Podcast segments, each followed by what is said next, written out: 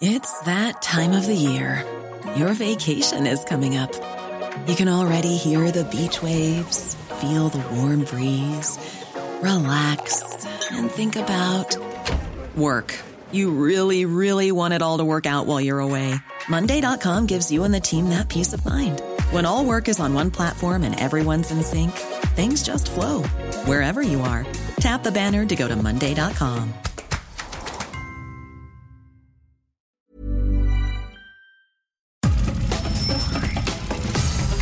Nada más por convivir. Política, cultura y ocio. Con Juan Ignacio Zavala y Julio Patán. Aquí iniciamos.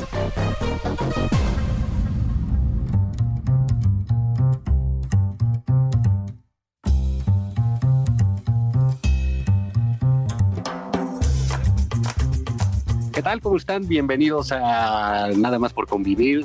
Un sábado más, un sábado más de pandemia, un sábado más de, encierro. Eh, y bueno, pues Julio Patán, ahora sí que, ¿qué cambió en esta semana? ¿Qué cambió en esta semana? Pues lo único que cambia, eh, bueno, dos cosas. A ver, yo te diría dos cosas. La mala, y ahorita si quieres vamos a ese tema, es que hay un nuevo pico de la pandemia. Sí. Hay un tweet, no me acuerdo de quién, de verdad me gustaría acordarme para darle el crédito debido, que dice, vive cada pico de la pandemia como si fuera el último. Sí. es una absoluta genialidad, ¿no? Sí, Este, sí, sí. Yo creo que ese es- eso es lo que sí ha cambiado, las fechas de pico de la pandemia. Sí, Es o, como dicen, ya estamos en, el- no hemos llegado al pico de la pandemia, no importa cuándo leas esto. Exactamente, ¿no? Lo cual es una forma de decir que nada ha cambiado, porque cada semana con López Gatel es lo mismo, ¿no? Ahora, lo que sí cambia, Juan, este, bueno, también hay un, un nuevo complot, eso tampoco ha cambiado, nada más que este ya tiene tintes di- diferentes, ¿verdad? Porque es un complot hechizo y hecho con el sello, o sea, ridículo, que es la famosa... Y una cosa que sí cambia, la cultura, el arte, la elevación espiritual, las cumbres, Juan, se adueñan de este país. Jesús Ramírez leyendo a Carlos Pellicer. ¡Híjole! Sí, caray, creo que este, eh, estamos asistiendo a, a- a la entronización del programa cómico, mágico, poético, musical, que son las mañaneras. Así es. O sea, yo sí digo que deberían poner música en vivo. ¿no? Para que ya ahora va a hablar este Jesús Ramírez y ¡Ah, eso me late! Sí. que hagan sus- Sí, y ahora va a hablar López Gatel. Sí. o sea, que pongan sus. Sí, ¿no? Y, y a lo mejor cuando el presidente haga pues, sus chistes, pues fue un poco de risas grabadas, ¿no? Como las del chavo del otro. ¡Ah! Digo, Ah. que no se sienta, ¿no? O sea, más producidito el programa, ¿no? Sí, claro, que se vean moderno. Vestirlo, Que se vean moderno, ¿no? sí. Sí, que, que no parezca de los años 70, sino de principios de los 80, digamos, ¿no? Sí, sí, porque es, es así, fue muy llamativo este. eh, eh, es una semana con fuertes ridículos, ¿no? El primer ridículo que vería yo Sí. es un poco esta difusión eh, de, de fake news que hace el presidente y que la corrobora, ¿no? En un propio tuit del Jesús Ramírez cuando dice, bueno, la presidencia difundió un documento del cual no sabe el origen ni su autenticidad. Exactamente. Caray, este, Julio, eso es este. Pues, pues es una irresponsabilidad absoluta, pues a la cual ya nos tienen acostumbrados. Tampoco tenemos que eh, eh, eh, hacernos tirarnos al piso por lo que sucede, porque es algo ya cotidiano. Pero, digamos, se la pasan denunciando fake news y etcétera, y son los primeros que admiten que las difunden. Sí, Entonces, sin ningún pudor. Sin ningún pudor. Y entonces, eh, más allá, eh, digamos, de que el documento es ciertamente ridículo, eh, yo decía que era como si las chivas denunciaran que el América les quiere ganar. Sí. Sí, o sea, es absurdo. Juntaron ahí a, mucha gente. Temo decirte que nos expulsaron del BOA. Somos una mierda, vaya. Sí, sí, sí, somos nadie, ¿no? Sí, nosotros aquí desgañitándonos para que queden Broso y Lorete en nuestro lugar. No es posible. Sí, caray. Basta de esto, ¿no? no, todo el mundo nos ningunea. Nos ningunea. No manches. O sea, no somos ni buenos chayoteros, o sea. Fue en realidad un golpe a la autoestima durísimo. Durísimo. Esa no las voy a perdonar. Esto sí ya no lo paso. No, mira, es, es este verdaderamente grotesco. En, en realidad es digamos, va muy con la narrativa del presidente desde siempre. Es decir, no es más que una versión eh, recargada, como se dice, ¿no? Una versión 2.0 del complot de toda la... Esta idea demencial de que hay una especie, bueno, eso, una mafia en el poder, le llama él, ¿no? Este, que está compuesta, pues ya vimos por quién, ¿no? Por líderes de opinión, periodistas disidentes, eh, políticos de oposición, empresarios malignos, casi todos los empresarios son muy malos, Juan. Y los medios. Dinero, medios, este, es la misma patochada de siempre del presidente, ¿no? este, Es el presidente en realidad hablándole a su base más, eh, pues más integrista, digamos, ¿no? Más fiel. Eh, eso, esa, esa, esa burrada de, documento está escrito con una Olivetti del año 76, está lleno de faltas de ortografía. O sea, a lo mejor sí lo escribió él, ¿eh? En una máquina. sí. Por eso no ha aparecido Fernández Noroña, mano. Ha estado ocupadísimo, ¿no? Este, eligieron al prosista más fino de la 4T. claro, este, sí, pero pero sí hay un problema, Juan. Mira, bueno, yo creo que hay dos. El primer problema es que, híjole, esto sí tiene una cosa bastante castrochavista, fíjate. No, no me estoy poniendo este, amarillista, ¿no? Pero sí este tipo de distracciones idiotas eran muy de Chávez y así. Estos montajes mal hechos, chafas, bananeros, ¿no? De, de novela de Ibargüengoitia, así este, sí, sí alebrestan ciertas aguas, digamos, y están hechos para eso. Y el segundo problema, y el más grave, yo creo, es que incluye a los órganos electorales en el complot, Juan. Y esto yo creo que ya te empieza a hablar de cómo están aplanando el caminito, espero que equivocarme, para eh, desconocer al INE en caso de que les vaya mal en las elecciones del año que viene, lo cual, pues francamente, a pesar de los esfuerzos de la oposición, es probable, ¿no? Porque sí el desastre que están haciendo como gobierno, pues es enorme. Sí, mira, yo creo que aquí lo que hay que ver es realmente la urgencia del presidente por tener un discurso político, por salirse del discurso de la pandemia, de la crisis sanitaria, de las muertes y salirse también de la debacle económica que se avecina. Creo también que eso le permitiría y quiere moverse de otra manera y quiere moverse en la situación de seguir manejando una suerte de, referéndum de somos nosotros porque lo, dijo hace una, semana, ¿no? O están con nosotros o no están o están en contra de nosotros, ¿no? Y luego viene toda esta, digamos, una descripción que él hace de sus opositores. Eso es eh, lo que es ese documento llamado BOA, que tiene otra cosa, ¿eh? El, el nombre de BOA eh, que me parece francamente absurdo, ridículo. Hay gente de la oposición que, que, dicen que hay que hacer el BOA, o sea, son tremendamente eh, eh, pues, no sé si tontos o infantiles o primarios, ¿no? Pero pues en ese sentido el presidente sí sabe que sus tonterías tienen eco en determinadas personas, ¿no? De, la oposición y que dicen, bueno, pues sí, es cierto y deberíamos unirnos y deberíamos hacer eso, pues bueno, en fin, creo que el, el lo único que tiene es esa intención del presidente de animalizar a sus opositores. Deshumanizarlos, ¿no? Exactamente, y que es un asunto también muy de esta corriente ah, discursiva del populismo, ¿no? Cómo defines a tus adversarios, cómo defines a tus enemigos en, en, torno a ponerles un, un nombre, una boa, es una serpiente, nadie quiere ser una serpiente, ¿no? La, serpiente venenosa, viperina, Entonces eso es como él concibe a los otros, ¿no? A los que no piensan como él. Entonces, bueno, yo veo ese dato como significativo. Y el otro es, digo, estas nuevas eh, olas de entretenimiento que él genera y que él hace intentando una suerte de distracción. Creo que a veces le sale, sí, porque él es el comunicador número uno del país, los presidentes lo son, ¿no? pero creo que el presidente se equivoca si cree que ese tipo de actitudes van a desviar la atención de que la gente se está muriendo en los hospitales, de que la economía va, como tú escribías eh, ayer muy, con mucha nitidez, pues va a caer menos 8% cuando él criticaba el crecimiento del 2, ¿no? Del 2, del más 2, ¿no? Sí. Fíjate que sí, hay, hay este, un documento además de esta semana que difundió abundantemente mi amigo Isaac Katz, que lo que te dicen este, los organismos internacionales es, a ver, el cataclismo económico va a ser planetario, ya lo es, ¿no?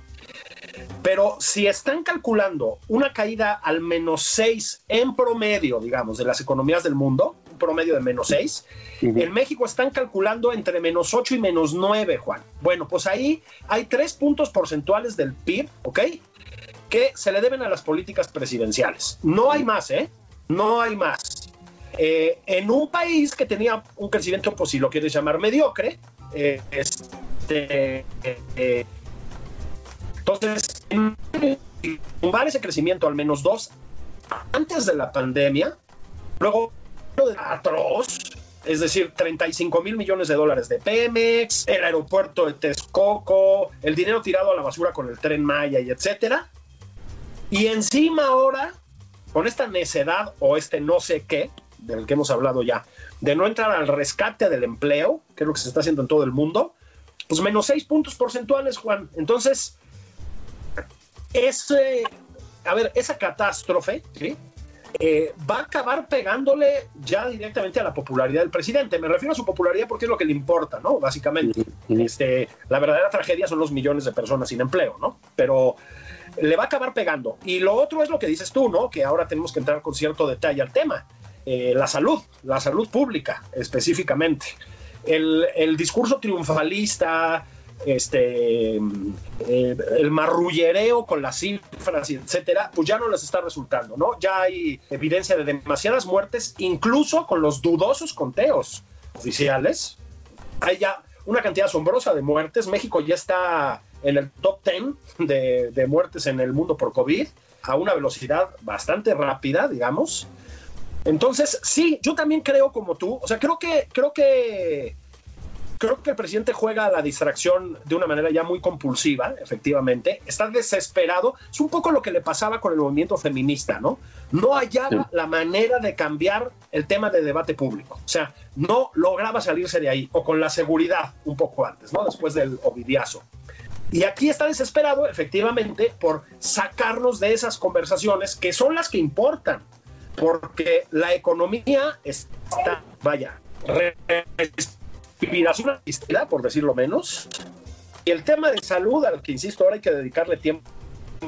Este, otro, no lo va a lograr, ¿eh? Puedes tirar una payasada de estas de vez en cuando, ¿no? Este, sacar un PDF malhechón, que además salió de gobernación y etcétera, distraer un poco, provocar unos memes, pero cada vez más la conversación, Juan, vuelve a los temas centrales, pues porque a la gente ya le duelen y porque el confinamiento, pues sí se está haciendo demasiado largo, ¿no?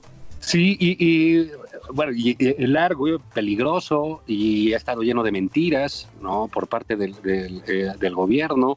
Eh, mentiras, eh, lo cual implica pues, realmente la voluntad de engañar.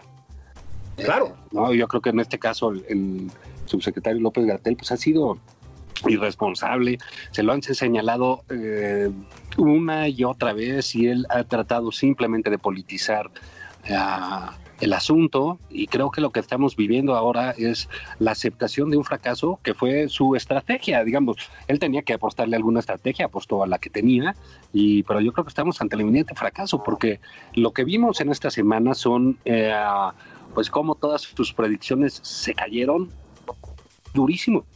Eh, no solo eso, las predicciones permanentes eh, insisto, el marrullereo de cifras y ese ahí medio te pueden confundir y tal. Creo que ahorita ya es inapelable, ¿no? Pero más o menos. Tienes detalles, Juan, como el de las mascarillas, los cubrebocas, ¿no? Eh, dijo al principio, está registrado, todos tenemos las pruebas en las manos, porque las redes sociales son así. Creo que no había que usar cubrebocas. ¿Te acuerdas, no? Que no había evidencia de que evitara contagios, no sé. Bueno, todos los casos más exitosos en el planeta Tierra de lucha contra el COVID-19 pasan entrada por el uso de cubrebocas. Es decir, Corea del Sur, Japón, Taiwán, Alemania, Nueva Zelanda, que son los países que han tenido mejor, fortuna. Después entonces entró en el rollo de que no, sí, no, yo decía que sí, no, sí está chido lo del. Nada más acuérdense que no te evita a ti el contagio, se lo evita a los demás. Bueno, esta semana volvió a decir que no es cierto, Juan. Y lo volvió a decir justo en la semana en que el presidente constitucional de los Estados Unidos mexicanos, al licenciado Andrés Manuel López Obrador, me pongo de pie, permíteme. Estamos poniéndonos de pie, nada más que ustedes no. Este, a ver, hacer varias en ridícula, francamente, es siendo el único que no lleva cubrebocas. Junto al gobernador de Quintana Roo, que está con la boca con cubierta, pues, el presidente sin cubrebocas, Juan. Entonces, en esa misma semana, el secretario vuelve, los cubrebocas no. Entonces, pues creo que empieza a llamar a un escepticismo fuerte, ¿no? Digo, todavía los morenos de la jornada le creen, pero y John Ackerman, pero más de eso, pues no, no creo que tenga ya mucha aceptación, ¿no? El, el sex symbol, Juan. Sí, se está, se está entrando en decadencia aceleradamente, ¿no? Muy rápido. Aceleradamente. Y, y creo que también hay cierta uh, irresponsabilidad de parte del presidente de decir que sí, que hay que empezar a salir y hay que hacerlo. Es entendible que la economía tiene que empezar a funcionar y eh, es entendible la desesperación de los gobernantes. Pero yo déjame decir algo aquí. Eh, uh, también yo me siento bastante tranquilo. Ahora sí que me representa bien la actitud de Claudia Sheinbaum. Creo que ha sido bastante responsable. Creo que ha sido muy seria en, en las medidas que ha tomado eh, en la Ciudad de México. Y bueno, pues creo que hay que hacerle caso ya a ella, a los, los que estamos en la Ciudad de México, eh, para saber qué es lo que va a pasar, porque en el momento en que la ciudad se destape, pues va a suceder lo mismo en todos los demás estados, ¿no? Entonces ha sido un poco, por decir lo menos, irresponsable por parte del presidente eh, no hacerle caso a su propio estratega, ¿no? Sí, mira, eh, estoy contigo en lo de Claudia Sheinbaum. Eh, ella no lo ha dicho así, incluso lo ha negado y lo entiendo. Es decir, eh, es una figura política eh, que forma parte de un, de un gobierno que haga todo el país, pero muy a contracorriente de las estrategias federales o de la línea presidencial, digamos. Yo la recuerdo promoviendo odio la eso que se llama la sanitización de los espacios públicos desde muy al principio del, de, la, de la pandemia. Este, la recuerdo invitando a guardarse en casa, Sí, sí, sí, sí, fíjate que a mí eh, eso, digamos, siempre es eh, bueno y plausible y tranquilizante encontrar este, voces serias, responsables en, uh, en situaciones de, de, riesgo como las que estamos, como las que estamos viviendo. Yo creo de cualquier manera, Julio, eh, que esto se está saliendo de las manos, está saliendo de control y la gente va a salir en masa la semana que entra. Sí, y es una responsabilidad directa del presidente, hay que decirlo. Este, a ver, eh, en realidad lo que dijo el otro día, hay que ser justos también, es, eh, bueno, es el discurso de pensamos nuestros miedos, decidámonos a salir. A partir de lo que es cierto, eh, que el confinamiento prolongado en el que hemos estado ha provocado también para muchos miedo ya a salir, ¿no? O sea, a retomar una vida normal. Este, pero es como, y dice, sin embargo, guardémonos, cuidémonos, sigamos los protocolos. Pero es confuso, Juan. Y sobre todo, es confuso porque él fue en un principio el que dijo, abracémonos. Él fue el del mordisco tour. Entonces, cuando tú eres presidente, tienes una responsabilidad enorme en lo que estás comunicando, sobre todo cuando, pues, la tema, ¿no? Sí, claro.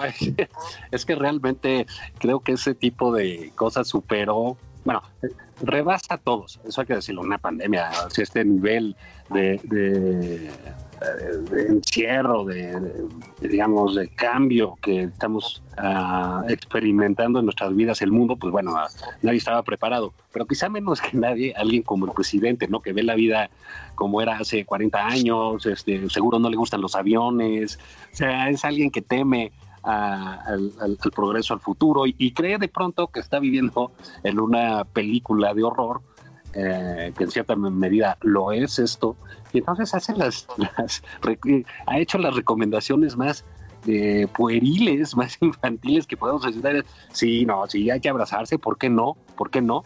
Eh, sí, no, claro, sí, hay que ir y hay que ir a las fondas hay que seguir comiendo, ¿por qué no? Oye, este, que esto está terrible. Ah, mira, sacas tu estampita, tu detente y que te ayuda, tu amuleto de la buena suerte. Eh, y oye, pues ya hay que salir. No, pero ¿qué tiene? Yo voy a ir a inaugurar, no pasa nada. No pasa nada. Bueno, caray. La honestidad. la honestidad y no robar y no mentir ayuda mucho a que no te enfermes. Entonces, pues dices, Dios santo, ¿en qué manos fuimos a caer, carajo? Absolutamente. Y yo creo que además eh, es, este patetismo, digamos, este, se ha empezado a globalizar. El presidente no viaja al extranjero, pero sus excentricidades sí, Juan. Así Entonces, este, eso, eso, es de lo que no se da cuenta, ¿no? Entonces empieza ya a ser también un presidente señalado en todas partes, ¿no? Como pues como un excéntrico y como, y pues como un incompetente para lidiar con esta pandemia. Entonces, siento que se les está viniendo un tsunami, este, están aterrados porque lo saben, efectivamente ya no saben cómo salir del, del tema, en el sentido más literal. Es como cuando mm, tu mujer te dice, tenemos que hablar, ¿no? Y llevas 25 minutos de conversación en torno a lo que representa nuestra relación y el lugar en el que estamos, hacia dónde vamos, y tú intentas de la atención con pedimos pizzas, ¿no? Este, ¿No tienes hambre? Te sirvo otro tequilita, ¿no? Y, te dicen sí, y vuelve el tema, ¿no? Y vuelve el tema, y vuelve el tema. Bueno, este, pues les está pasando un poco lo mismo. Eso fue la boa de esta semana, efectivamente. Lo que pasa es que cada pues excentricidad de esas, Juan, también tiene, es, decir, va creando un efecto acumulado. Este, de lo que acusaron a la oposición, los autores de ese documento, vamos a dejarlo en esos términos, es de ser oposición, como decías tú. Es, es decir, estos ojetes quieren ganar las elecciones, tumbarnos la mayoría en la Cámara y luego aplicarle al presidente la revocación de mandato. Ok, esas son las leyes. A propósito, la revocación de mandato se le ocurrió a el presidente. es decir, también se dispone en el pie.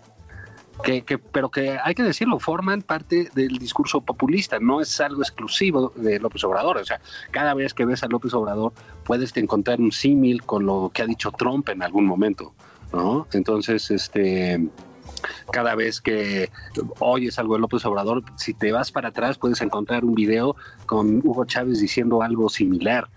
Entonces, eh, digamos, estamos ante un, una estructura de discurso, una estructura de, ah, de hacer política pública que está en el mundo presente, que ha estado. En, ese sentido, ni siquiera ah, es, es innovador, pero ya sabemos de qué viene, ya sabemos qué está pasando y está empezando, ojo, empieza ya con, con, con las crisis con, eh, digamos, esta suerte de angustia que experimenta ante la realidad, empieza a definir ya sus enemigos. Unos los vimos aquí, al rato van a ser los extranjeros. Eh, el tipo, por ejemplo, las energías modernas para él son como eh, una prueba del mal. ¿no? Del, sí, está, están claramente los, los ventiladores, dice él, los ventiladores claramente están poseídos por el demonio, ¿no? Son, sí. Te voy a decir algo, este, si si ver las hélices atrás tienen la marca del anticristo, el triple seis. Sí, Dice, y abajo dice propiedad de Belcebú. Exactamente, ¿no? Sí, este, sí estamos viendo, a ver, lo que dijiste es importante. Creo que una de las cosas que ha dejado esta pandemia de como, como certeza, y si quieres, ahora volvemos sí ya a los números y etcétera para cerrar este tema, después de la pausa, es que los populismos son peligrosos, Juan, y son más peligrosos cuando tienen que enfrentarse a la realidad abrumadora de un maldito virus. Pero bueno, hay que hacer pausa, volvemos con nada más por convivir en un pestañeo.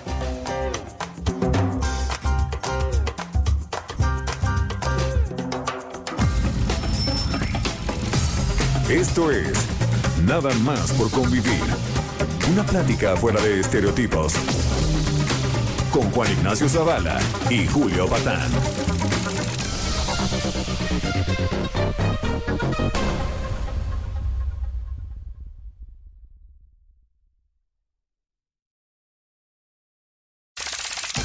Estamos de regreso en Nada más por convivir. Aquí Juan Ignacio Zavala y Julio Patán.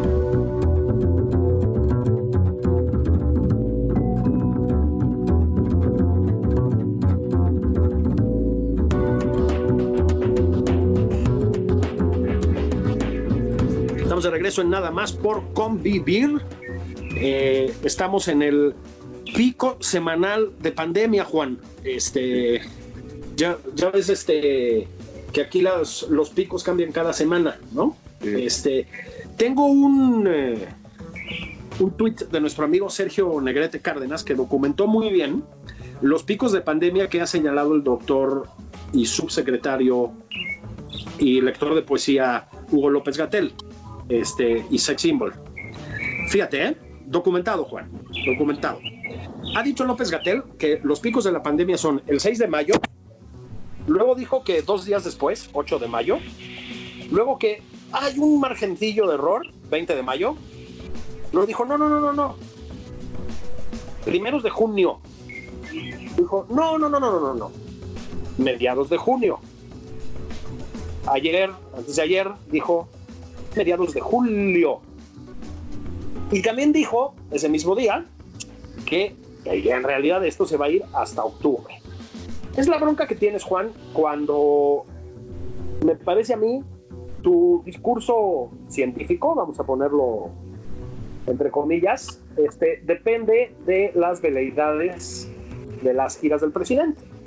Es decir, Hugo López Gatel, comentábamos antes de la pausa, dijo al principio que no servirían las cubrebocas, luego dijo que sí y luego dijo otra vez ya que no. Este, ha sostenido que no es necesario hacer pruebas masivas.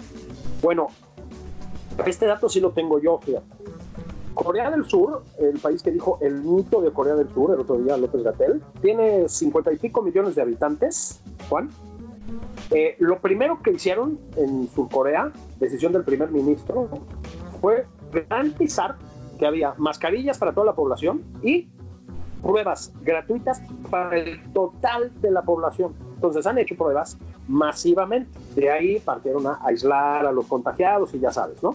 Seguir las cadenas de contagio y aislar a esas personas y etcétera. Ok, con 50 y tantos millones de habitantes tienen 11 mil contagios, Juan.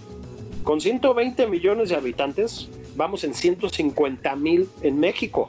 El mito de Corea del Sur le llama Hugo López Gatel. Entonces, eh, creo que incluso para gente, digamos, analfabeta en términos matemáticos como yo, es ya muy evidente que algo no está cuadrando en estos números, ¿no? Sí, sí, lo único que, lo único que cuadra es que está haciendo un absoluto desastre, ¿no? o sea, estas conferencias de prensa de Gatel se están convirtiendo en eh, el testimonio cotidiano de un fracaso. Sí, pero un fracaso que cuesta vidas y ese es el problema, claro. ¿no? Este, no es ya solo el fracaso económico que nos cuesta cientos de miles de millones de dólares este, y millones de empleos. Este, es un fracaso que cuesta vidas, eh, tristezas, angustias y también parálisis económica, porque tener que ir improvisando tu estrategia semanalmente, Juan, pues también tiene una consecuencia en la economía del país, este, una extra, digámoslo así. Yo creo que eh, el intento de desacreditar eh, la estrategia de Enrique Alfaro en Jalisco, por ejemplo, este, compulsivamente, eh, también es revelador. La estrategia de Alfaro en Jalisco, ahora están teniendo un repunte de contagios, pero este, ha sido infinitamente mejor que la estrategia federal, infinitamente mejor. ¿eh? Este, entonces, creo que sí, estamos viendo eh, ¿sabes qué estamos viendo? Un fracaso, sobre todo los límites del choro. ¿sí? López Gatel es un tipo elocuente, eso no lo podemos dudar. Tiene, tiene capacidad de comunicación, pero, ¿eh? Pero es un poco un reflejo de lo del presidente, Juan, que también tiene capacidad de comunicación, ¿no? No vamos a negar eso ahora. Este, sí hay un momento en que la realidad te pasa por encima, ¿no? Y ya la realidad les está pasando por encima. Pero para la ciudadanía, Juan, tiene un efecto terrible porque eh, no es solo estar encerrado, es estar encerrado a ver hasta cuándo, porque cada tres días te cambian el dato, ¿no? Y paralelamente, el presidente, ya decías tú muy bien, en la desesperación por el problema de la parálisis económica, pues medio invitando a desacatar lo del semáforo rojo y salir a la calle, ambiguamente, pero medio que sí. Es una comisión peligrosísima, ¿eh? Sí, sí, sí, sí. Mira, yo no sé, ahorita pasamos de otras cosas eh, de, la semana, pero eh, ojalá hubiese un discurso un poco de rectificación, porque esto va a estar muy delicado. ¿eh? O sea, que la gente salga porque el presidente la, la animó, que la gente salga porque eh, López de Gatel estuvo moviendo fechas, pues bueno, es una responsabilidad histórica en términos de, de las muertes y de la crisis sanitaria que vivimos. Entonces, bueno, pues si te parece, vamos a cambiarle un poco al tema y podamos entrar en digamos, cambiemos de sección, de la sección salud, de la sección política y a la sección deportiva, donde la que sigue corriendo rapidísimo es Ana Guevara, ¿eh? Uy, esta semana estuvo fea, fea. Mira, eh, Ana Gabriela Guevara ha tenido acusaciones, digamos, de actos de corrupción varias veces a lo largo de este todavía muy corto sexenio. Este, es decir, nosotros no tenemos pruebas en la mano de que sea culpable, pero las acusaciones se han repetido mucho, entre otras, ¿eh? también de incompetencia y de etcétera, pero ahorita nos ocupa la corrupción, ¿no? Pero lo que pasó esta semana, Juan, es, eh, híjole, grave, grave, porque los empresarios que la acusaron recientemente de, de, pedirles lana para darles una, para adjudicarles un contrato, ¿no? Dicho en plata, este, o sea, un moche, como se le conoce popularmente, fueron balaseados, por fortuna no les pasó nada, en Veracruz. Llevaban un coche blindado, pero el tiroteo contra ellos, que no sabemos de dónde viene, o sea, no podemos decir que quién es el responsable o a qué responde, pero el desafortunado tiroteo contra ellos, muy desafortunado, este, pues viene un poquito después de aquello. Entonces, empiezas a preguntarte, Juan, de por qué la perdurabilidad de ciertas figuras de la llamada cuarta transformación, que han sido reiteradamente señaladas y a veces sí comprobadas en la mano, de actos corruptos. A ver, lo de San Juana Martínez en Notimex, Juan, ya lo dijimos y va de nuevo, es una forma de la corrupción. Usar recursos públicos para desatar campañas incompetentes, pero campañas contra eh, figuras disidentes en, los medios y en las redes sociales, es una forma de corrupción. Y, al día de hoy, bueno, ya suspendieron las eh, actividades en Notimex, la, junta que gobierna ahí, que es eh, representantes de varias eh, secretarías, decidieron suspender las labores porque hay una huelga emplazada contra Notimex, una huelga legal además, pero San Juan Martínez sigue en el puesto. Como ella, puedo decir a Bartlett, que a propósito también nos está costando dinero a manos llenas, el licenciado, ¿no? Sí. De las limpias, ya mencionamos a Ana Gabriela Guevara, Juan, no corren a nadie, no sé qué te tienen que cachar haciendo. Sí, mira, yo, yo creo que aquí, mira, la resistencia de los presidentes a, despedir a alguien, eh, sobre todo a alguien que es exhibido públicamente, ah, pues es, es muy conocida y, tiene cierta lógica. Ellos dicen, ah, los medios no me van a, tumbar a nadie, este, porque voy a enseñar debilidad, y entonces van a encontrar el caminito y me van a traer, ahora sí que literal, a periodicazos eh, para que corra la gente. Entonces tratan de resistir eso, eh, y sobre todo al principio, porque el, desgaste es, menor, no, no, no entran en una zona de desgaste muy rápido. Pero yo creo que ahorita, dado los flancos que está abriendo el gobierno, dado los problemas que está teniendo, caray, ¿Cuánto vale políticamente San Juana Martínez? De entrada, valió la pena el pleito de San Juana eh, bueno, el pleito que estableció ella, porque contra Carmen Aristegui, los insultos que le dejó caer a Carmen Aristegui, que fue una voz, Carmen Aristegui puede, gustar o no, se puede estar de acuerdo con ella o no, pero que fue una voz muy relevante, eh, no solo para Andrés Manuel López Obrador, para la oposición en México. Entonces, este, pues que, eh, creo que haberla emprendido de esa manera, pues está cañón, ¿no? Bueno, y es que además, Juan, yo creo que tienes toda la razón. O sea, ningún líder político quiere entregar cabezas, este, eh, digamos, sobre pedido, porque pues, así es, pues, sí. un blanco. Yo creo que aquí se mezcla este, el hecho de que hay un aura de infalibilidad en torno al presidente decir que este, que la decisión que tomó en Notimex o en la Comisión Federal de Electricidad lo que sea son erradas, es como un golpe a su ego eh, que no puede aceptar. Creo que también juega. Pero como bien dices, el caso de San Juana es este, más elocuente tal vez. Decía yo hace unos días en la columna que tengo ahí en el periódico, en el Heraldo, este, no es el más grave, pero es porque, este, porque sí es ya una cosa, una estridencia y una tontería infinitas. Pero es que, insisto, Zoé Robledo, o sea, la Robledo, ya veremos a dónde termina, pero pues hay elementos que justifican investigarlo, pues. ¿no? Eh, enfermo de COVID ahora, ¿no? Pero este, hay elementos que lo justifican. Ya vimos que Jacob Polensky, este, en Morena, esto no es el aparato federal, pero tuvo actos severos también de nepotismo y de aplicación directa, raros en familia. Ya hay señalamientos también hacia Rocío Nale. Entonces, lo que está jugando el presidente es su gran carta, que es la lucha contra la corrupción. Está claro que la economía no la va a mejorar, está claro que el tema de la salud le va a estallar en las manos, la seguridad es un fracaso rotundo, le quedaba la corrupción. Pues ojo, ¿eh? como no tome medidas, se le acaba cayendo también ese discurso.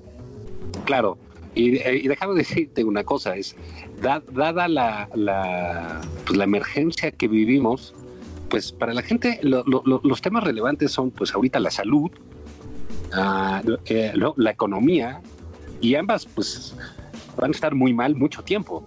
Ah, luego la seguridad. Muy mal mucho, tiempo. Que, también va a estar mal. Y el presidente insiste en poner su discurso de la anticorrupción, que como no lo está haciendo bien, como no lo está haciendo en casa, como no lo está haciendo con éxito, este, pues es algo que también, digamos, va a restar o va a ser una lucha que él va a hacer por su credibilidad que nadie le va a comprar o a nadie le va a importar en un momento dado, mientras la economía se cae, se cae al, menos 8%, mientras este, los muertos eh, se multiplican, mientras los hospitales siguen en, llenos y en, mal estado, pues bueno, me parece que decir que compran menos tinta negra en Notimex, pues vaya a tener algún resultado, ¿no? Sí, exactamente, ¿no? Mientras los Avengers debe una, una, observación a, todos los ámbitos del gobierno. Cuando vayan a desatar campañas, no se pongan nombres tan chaquetos como Avengers. ¿Qué es eso, Juan? Avengers, de verdad. qué oso, ¿no? Este este, Avengers. Se llamaba Pero bueno, mandaron ahí al Avenger, ese sí, a Marcelo Ebrar a arreglar Notimex. Que eh, Marcelo es realmente el talachas de, eh, de la 4T, ¿no? No, bueno, o sea, pero además es el que sí efectivamente, pues más o menos resuelve las cosas, hay que, hay que decirlo también. Sí, Este, lo cual es, digamos, habla bien de sus capacidades como político, como operador, este, y habla muy mal de esta administración. Si quieres, hacemos un recuento, Juan. Es secretario de Relaciones Exteriores, compró pipas, ¿te acuerdas, no? Sí, claro. Fue a Culiacán, este, fue a encargarse del caso de los Levarón. Sí. Eh, ahora, bueno, se ha encargado de traer mascarillas y ventiladores y todas esas cosas para el sector salud. Sí, e-, es el coordinador del gobierno sobre esa estrategia, ¿no? Es el coordinador del gobierno sobre esa estrategia y ahora se encarga de Notimex. señor presidente, de verdad, dele un aumento de sueldo. Oye, ¿te acuerdas? Bueno, recordando a, digamos, tú también escribiste sobre eso la semana, recordando a Héctor Suárez, que murió esta semana, ¿no? Y esa película icónica que hizo eh, de, este personaje. El Milusos. Milusos. Entonces, sí, eh, me recuerda a, Marcelo, a ese personaje ¿no? que era Milusos, la ropa, Milusos, ahí lo traían en friega, ¿no? Y Marcelo está así de. Sí, Marcelo lo trae. Marcelo, las pipas, Marcelo, eh, los respiradores, Marcelo, Notimex, Marcelo, el acuerdo con los empresarios. Entonces, bueno, eso habla muy bien de Marcelo y muy mal de todo el demás equipo, ¿no? Porque parece que son todo el resto equipo. Sí, bueno, si, si seguimos rindiéndole homenaje al maestro Héctor Suárez, que mucho lo merece a propósito, este, digamos que tienes al Milusos, en efecto, el personaje de Héctor Suárez la hacía de cargabultos en el mercado de Santa Claus callejero y etcétera, ¿no? Y luego tienes, este, y luego tienes a, ¿te acuerdas del No Hay? sí, claro. Pues tienes a la No Hay, que es Irmeréndira Sandoval, ¿no? o sea, ¿hay corrupción en Notimex? No hay. ¿Hay corrupción en los market? No hay. La No Hay, sí, sí. no hay. O sea es, es, Héctor Suárez era un visionario, ¿no? Este, es impresionante, ¿no? Sí, y el López Gatel es el, el, el Flanagan, ¿te acuerdas? ¡Queremos rock! ¡Queremos rock! ¡Qué joya, ¿no? Es que te dijo que Héctor Suárez era un visionario. Porque ya ves, ya ves que López Gatel ya le sacaron su fama de que era rockero y revolucionario. Sí, claro. Aparte tiene una pinta de que era un pinche nerd, ¿no? Que le quitaban la torta en el recreo, ¿no? Lo podemos averiguar, iba a la escuela con mi hermana, fíjate. No, a mí, a mí me parece el, el caso de López Gatel, digamos, tú y yo dijimos al principio de esta pandemia, es un tipo con credenciales, es decir, es un tipo preparado, Juan. ¿Sí? eso no es dudable. O sea, es un médico, no, no, no puedo yo juzgar sus aptitudes, pero tiene credenciales, pues. Es un epidemiólogo con trayectoria, ¿no? Y este.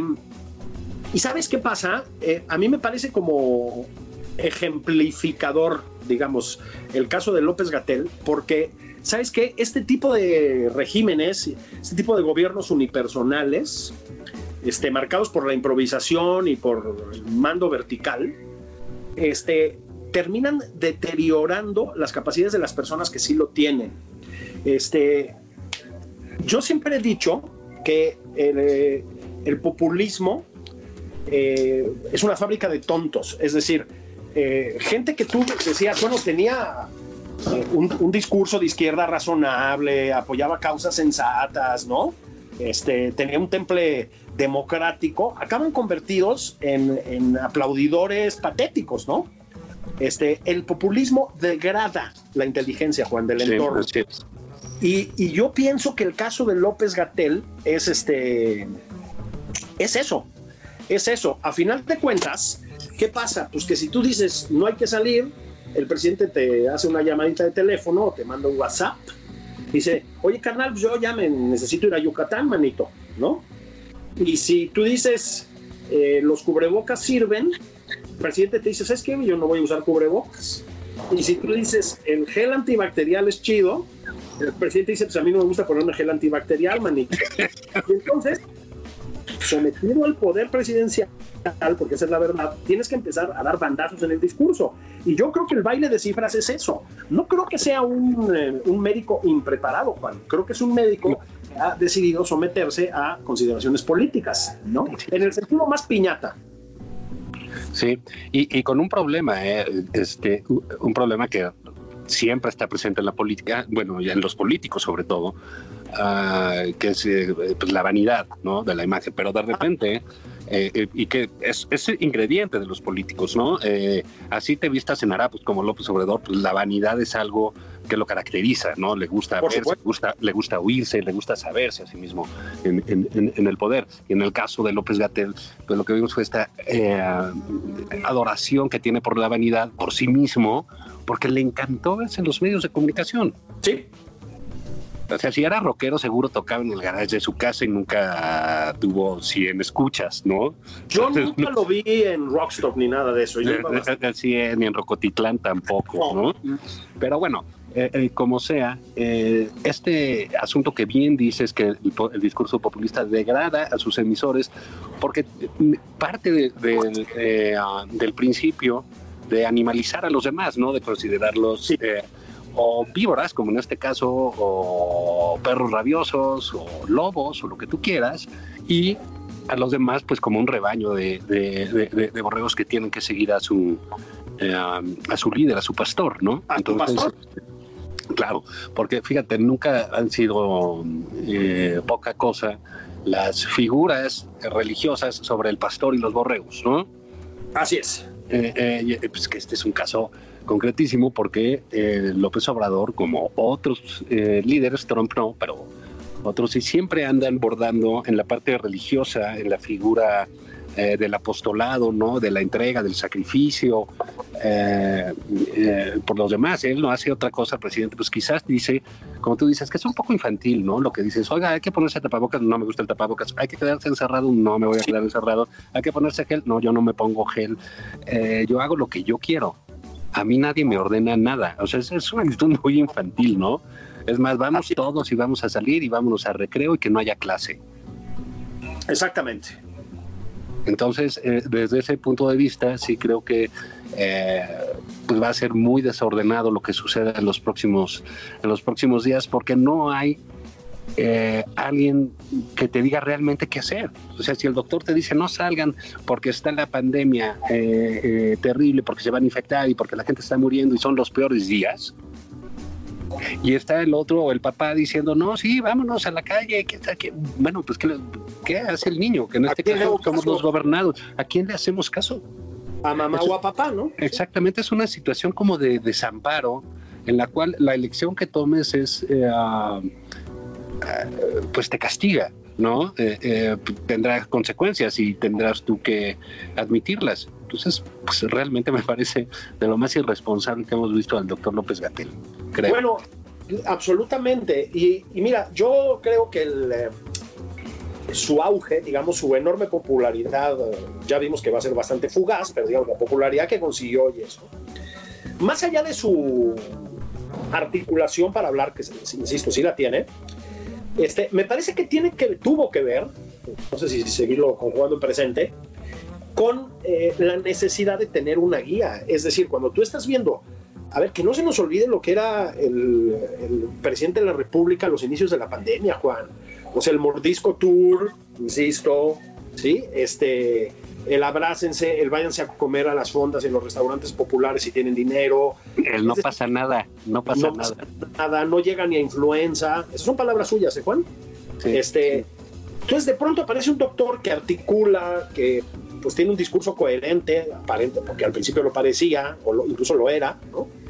Este, y te da cierta tranquilidad. Dices, bueno, ok, por lo menos este desmadre está contenido en lo que tiene que ver con la pandemia. O sea, por lo menos aquí sí hay alguien que te orienta, te guía, articula, se le entiende, etcétera. Sí, llegamos a pensar que había un adulto en la que, Que había un adulto, exactamente, un adulto, un adulto responsable, ¿no? Y ahorita la sensación espantosa es que no, Juan, no. Por eso, en realidad, la lucha contra el virus, cada vez en mayor medida, es local, cosa que no debe ser, ¿eh? porque los virus ya atraviesan las fronteras, pero como ya hemos visto, pero pues cada vez más es pues Claudia Sheinbaum haciendo lo que puede por aquí, Enrique Alfaro por allá, el gobernador de Yucatán por allá, ¿sí, sí me explico? este, eh, tomando otro tipo de decisiones, ¿no? Nos acaba el tiempo, ¿te parece? Si para el sábado que entra grabamos algo, hace un poco recordar de Héctor Suárez y la, la, sí. esta la crítica a ácida, mordaz que ha habido en México desde la carpa hasta nuestros días. Si hacemos una revisión de eso, estaría, estaría bueno, ¿no? ¿Te late? Está muy padre. A ver, vamos a intentar, si te parece, eh, encontrar a su hijo. ¿Eh? vamos a buscar, hagamos un programa de eso, ¿va? Le, lo voy a buscar a ver si nos acompaña la semana que viene. Y le dedicamos un programa a su papá y a lo que antecede a su papá, que efectivamente, ¿no? Es un destilado de la mejor tradición mexicana de humor. Vámonos a la barbacoa, pero... Vámonos. Gracias a todos. Esto fue nada más por. Abrazos.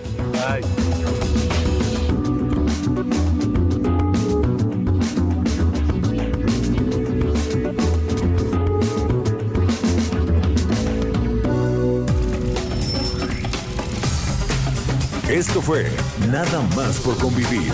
El espacio con política, cultura y ocio con Juan Ignacio Zavala y Julio Patán.